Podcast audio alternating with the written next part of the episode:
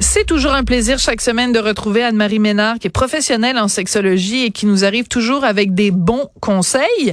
Alors, je me prépare toujours en me disant, oui, ça va être chouette, on va parler de ça, on va parler de ça. Et là, tu veux nous parler du burn-out amoureux. Euh, Anne-Marie, ben, tout d'un coup, je t'aime un peu moins parce que, ben, enfin bref, tu vas nous donner des conseils, mais euh, je voudrais surtout pas que les gens pensent que moi, je peux être en burn-out amoureux parce que la flamme est encore là après 21 ans. Ah, mais si la flamme est encore là, donc on n'est pas dans le burn-out amoureux. Non. Voilà, le, le, le burn est pas out. Exactement, on est encore in. voilà. Alors explique-nous d'abord, c'est quoi un burn-out amoureux? En fait, c'est de passer de la passion à la séparation. Donc, c'est la, c'est la désescalade. Donc, on, on tire vers le bas.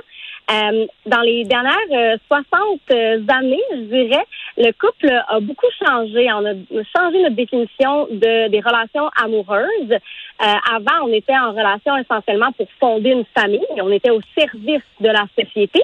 Mais aujourd'hui, on est en relation pour bonifier son bien-être personnel. Donc, le couple est plutôt au service des individus qui en font partie.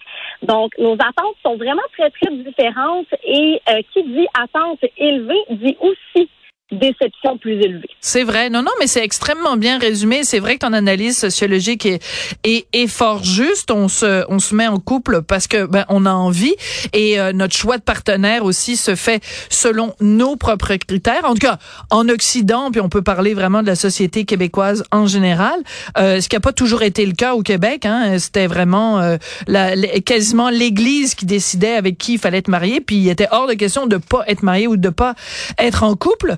Sauf que justement cette euh, cette liberté là, excuse-moi, j'en perds la voix.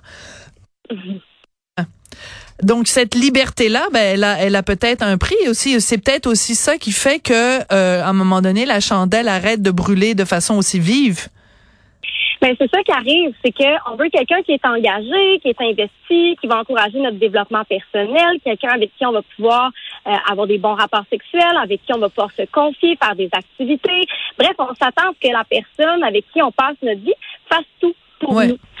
Mais on sait que c'est impossible de porter tous les chapeaux, donc on se fait beaucoup trop de pression et on en vient à vivre beaucoup de déception. Et ça, ça vient aussi avec le fait que les rôles ont extrêmement changé au sein des relations avec le temps. Donc, les hommes les femmes, on avait des rôles qui étaient circonscrits. Hein, on savait à quoi s'attendre de chacun des partenaires dans le couple. Les hommes étaient beaucoup plus travailleurs et les femmes, elles, étaient plus affectées aux tâches domestiques, aux enfants, etc. Mais maintenant, ce n'est plus comme ça avec euh, la libération des femmes, l'entrée des femmes sur le marché. Euh, on a une certaine autonomie, euh, autonomie, une certaine indépendance. Donc, on est vraiment dans des concepts, des paradigmes qui sont totalement différents. Oui. Alors, tu parles donc de si on, les attentes sont extrêmement élevées, qu'on risque évidemment d'être euh, déçu. Bon, coup non. Ça fait deux fois. Là, je suis vraiment désolée. Je m'excuse aux auditeurs, mais je sais pas ce qui m'arrive. C'est vendredi, je suis fatiguée. Alors, tout ça pour dire que quand euh, il y a ce risque de déception là, euh, tu dis que euh, donc on, on, peut évidemment être être déçu parce que les attentes sont trop élevées.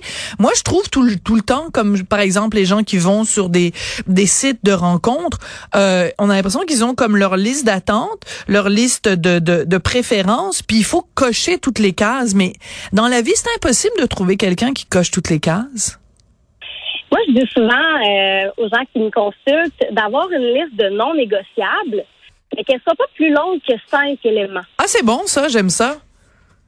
Parce que, euh, évidemment, on peut se, faire sur papier, là, en théorie, la personne idéale, mais après ça, quand on arrive en pratique, c'est toujours très, très différent c'est correct d'avoir des non négociables. Par exemple, moi, je suis quelqu'un qui ne veut pas faire de relations à distance. Je m'en vais en Italie, je rencontre un Italien, je tombe en amour, je reviens au Canada, je me dis, hey, ça fonctionnera pas pour moi, c'est un non négociable. Mais il y a des gens pour qui les relations à distance, c'est correct aussi.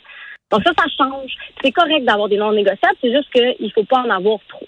Oui, c'est ça. Il faut pas que le non négociable mène à une espèce de d'intransigeance, parce que sinon, hein, ben, après ça, les gens s'étonnent pourquoi ils n'arrivent pas à trouver. Euh, tu voulais me parler de la carte amoureuse de John Mulroney. Jamais entendu parler de lui, jamais entendu parler de ce concept-là. Donc, explique-nous euh, à quoi ça correspond, euh, Anne-Marie? Il y a des gens qui se questionnent à savoir comment justement on la crée, cette liste-là de non négociables et cette liste du partenaire idéal. Euh, John Neroni, lui, a vraiment mis sur pied un concept justement qui s'appelle la carte amoureuse. C'est-à-dire que depuis notre naissance, notre cerveau accumule beaucoup d'informations, des caractéristiques qui peuvent nous procurer du plaisir ou plutôt du négatif. Donc, on enregistre des choses inconsciemment, donc des choses qui nous procurent du bonheur ou du déplaisir. Et euh, ensuite, on va être attiré vers des personnes qui correspondent à ces caractéristiques-là qui ont été enregistrées de façon inconsciente. Donc, quand on rassemble l'information et que là, on a une personne devant nous qui semble être notre âme sœur, c'est en fait qu'elle est, euh, elle, elle, elle, elle, elle se déploie dans un idéal au niveau de la multiplication des souvenirs et des caractéristiques qui ont été enregistrées dans notre cerveau. Hum. Donc, elle représente ce qui a été enregistré. Euh, très très très intéressant. Euh, un des problèmes euh, quand les gens se cherchent un partenaire, c'est que ils veulent, en fait, ils veulent se regarder dans le miroir. Ils veulent que la personne en face soit exactement tout point pareil, les mêmes intérêts. Si moi j'aime le golf, faut que tu aimes le golf. Si moi j'aime, je me lève à 6 heures le matin, faut que toi tu te lèves à 6 heures du matin. Si je passe mon temps le nez dans un livre, comment ça se fait que toi tu lis pas autant que moi? Ça gosse les gens qui enfin ça gosse. Moi je trouve ça gossant là les gens qui veulent avoir une copie conforme. Euh, je, je, leur dirais à ces gens-là ben installez-vous devant votre miroir puis euh, donnez-vous du plaisir à vous-même pour pour euh, pour rester poli.